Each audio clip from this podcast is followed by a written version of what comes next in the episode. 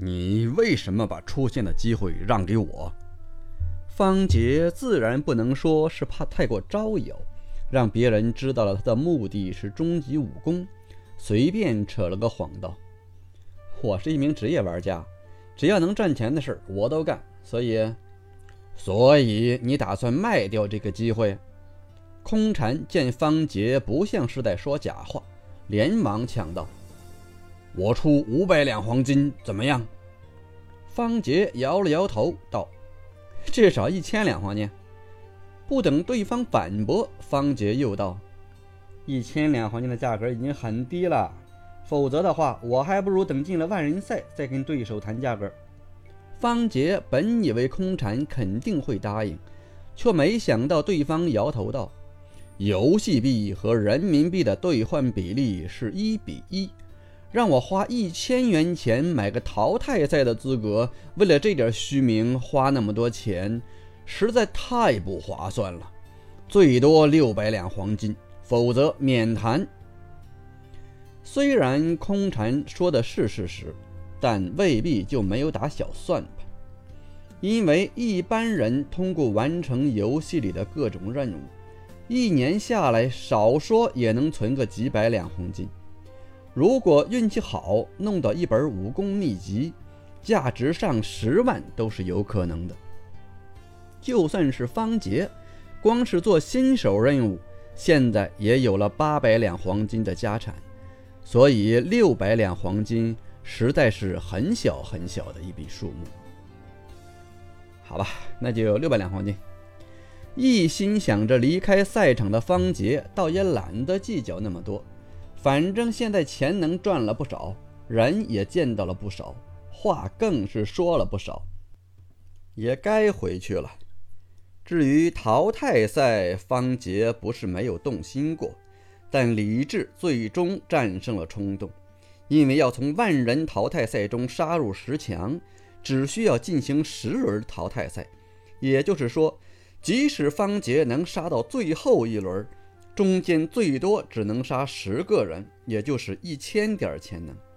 为了这么点潜能，冒着暴露自己的巨大风险出现在所有观战玩家面前，显然是不值得的。就算拿到第一名，被奖励了一百万潜能，恐怕以后也无福消受。更何况方杰未必就能杀进十强。所以还不如现在见好就收，落袋为安。既然价格谈好了，那剩下的就是交易问题。所以新的问题出现了。空禅忽然问道：“那怎么交易呢？你直接打我账上不就完了吗？”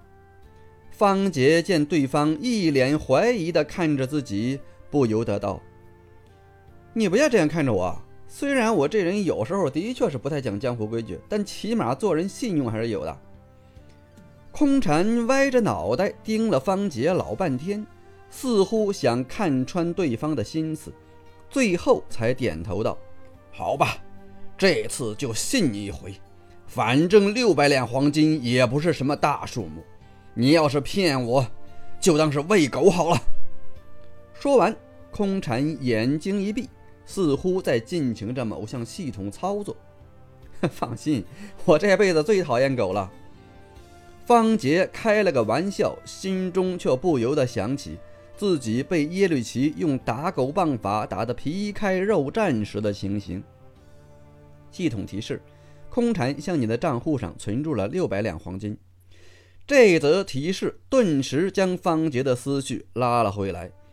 见空禅正紧绷着脸盯着自己，似乎生怕他说话不算话，方杰不由得哈哈一笑，头也不回地朝平台边缘走去，一边走着一边大声道：“知道我先前为什么愿意跟你合作吗？”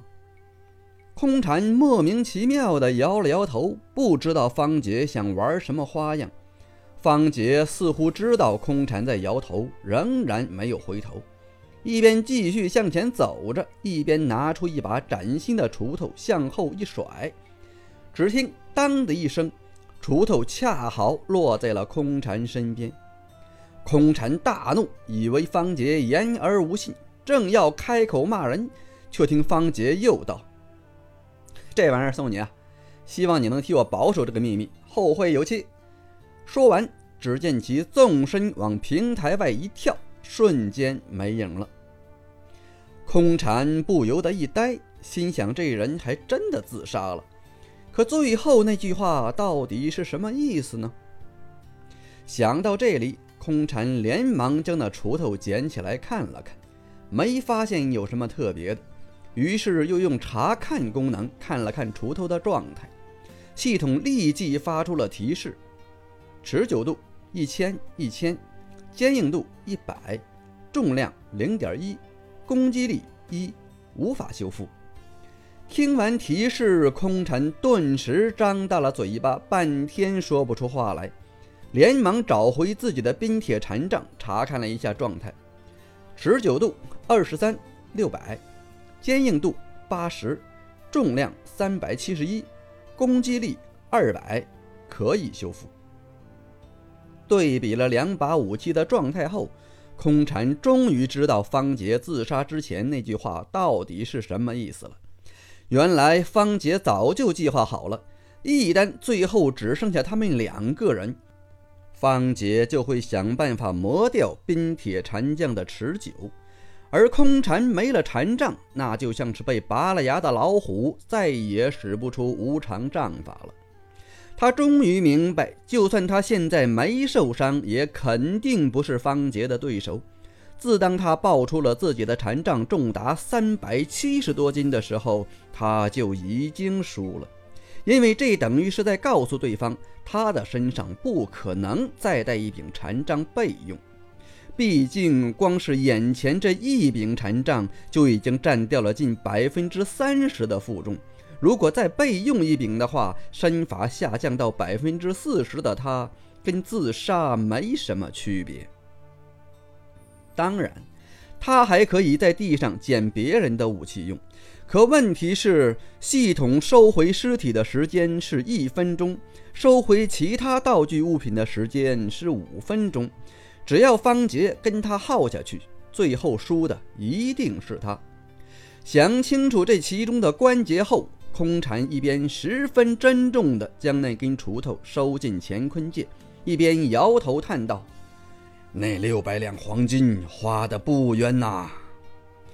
此时，方杰已经被系统传回了郭府，抬头看了看天空，不由得笑了笑，心想：也不知道那个空蝉现在心里到底是个什么滋味儿。如果他能想通其中的关节，或许会看在这点情分上替自己保守秘密。方杰所指的秘密，其实是自己的身份。但空蝉听了这话，肯定会以为是锄头的秘密。不过，只要能守住锄头的秘密，郭府家丁的秘密自然也能守住了。而方杰的目的就在于此。不过，回过头来一想，方杰又觉得自己可能小题大做了。天下三亿多玩家，现在知道他身份的也就那么一个人。而且看样子似乎还没把他的话当真，就算当真了，也未必会和终极武功或者武学废材联系起来，所以应该不会出现太严重的问题。将这些事情抛开后，方杰总算想起还没看自己的潜能到底有多少，连忙打开状态一看，上面的数字顿时把他吓了一大跳，潜能。三十二万四千九百，三十多万的潜能，也就是说，方杰这次一共杀了三千多人，而平台上的玩家一共才三万人多一点儿，说明其中有十分之一的人死在了方杰的手里，可想而知，方杰杀起人来有多么的疯狂了，说他是杀神也不为过。看到这个数字后，方杰不由得摸了摸鼻子，连他自己都有些不太清楚，什么时候杀了这么多人，简直太不可思议了。既然搞不清楚，方杰也懒得再想了，反正一下子就赚了这么多钱，能绝对够本了。又通过系统看了看目前的赛况，还有几百个赛场没有决出胜负。已经通过实战验证了自己真实实力的方杰，不想再浪费时间，立即冲进了后院柴房，开始了劈柴工作。如今方杰的劈柴方式又和以前不同了，以前是摆九根原木依次劈开，后来又慢慢的增加到了二十根一起劈。可方杰发现，二十根原木已经接近最高效率了。毕竟摆放原木需要时间，柴房的面积也有限。经过这次大混战之后，方杰的眼界一下子开阔了许多，有了一种豁然开朗的感觉。他不再摆放原木，而是直接弯腰用柴刀将原木往空中一挑，不等原木落地就直接凌空劈开，接着又挑起一根原木，再次凌空劈开。如此循环下去，效率比以前高出了不少。当然，这种劈柴方式也只有在基本刀法达到了一定程度才能成功。要是以前，别说劈开，能不能劈得中都是个问题。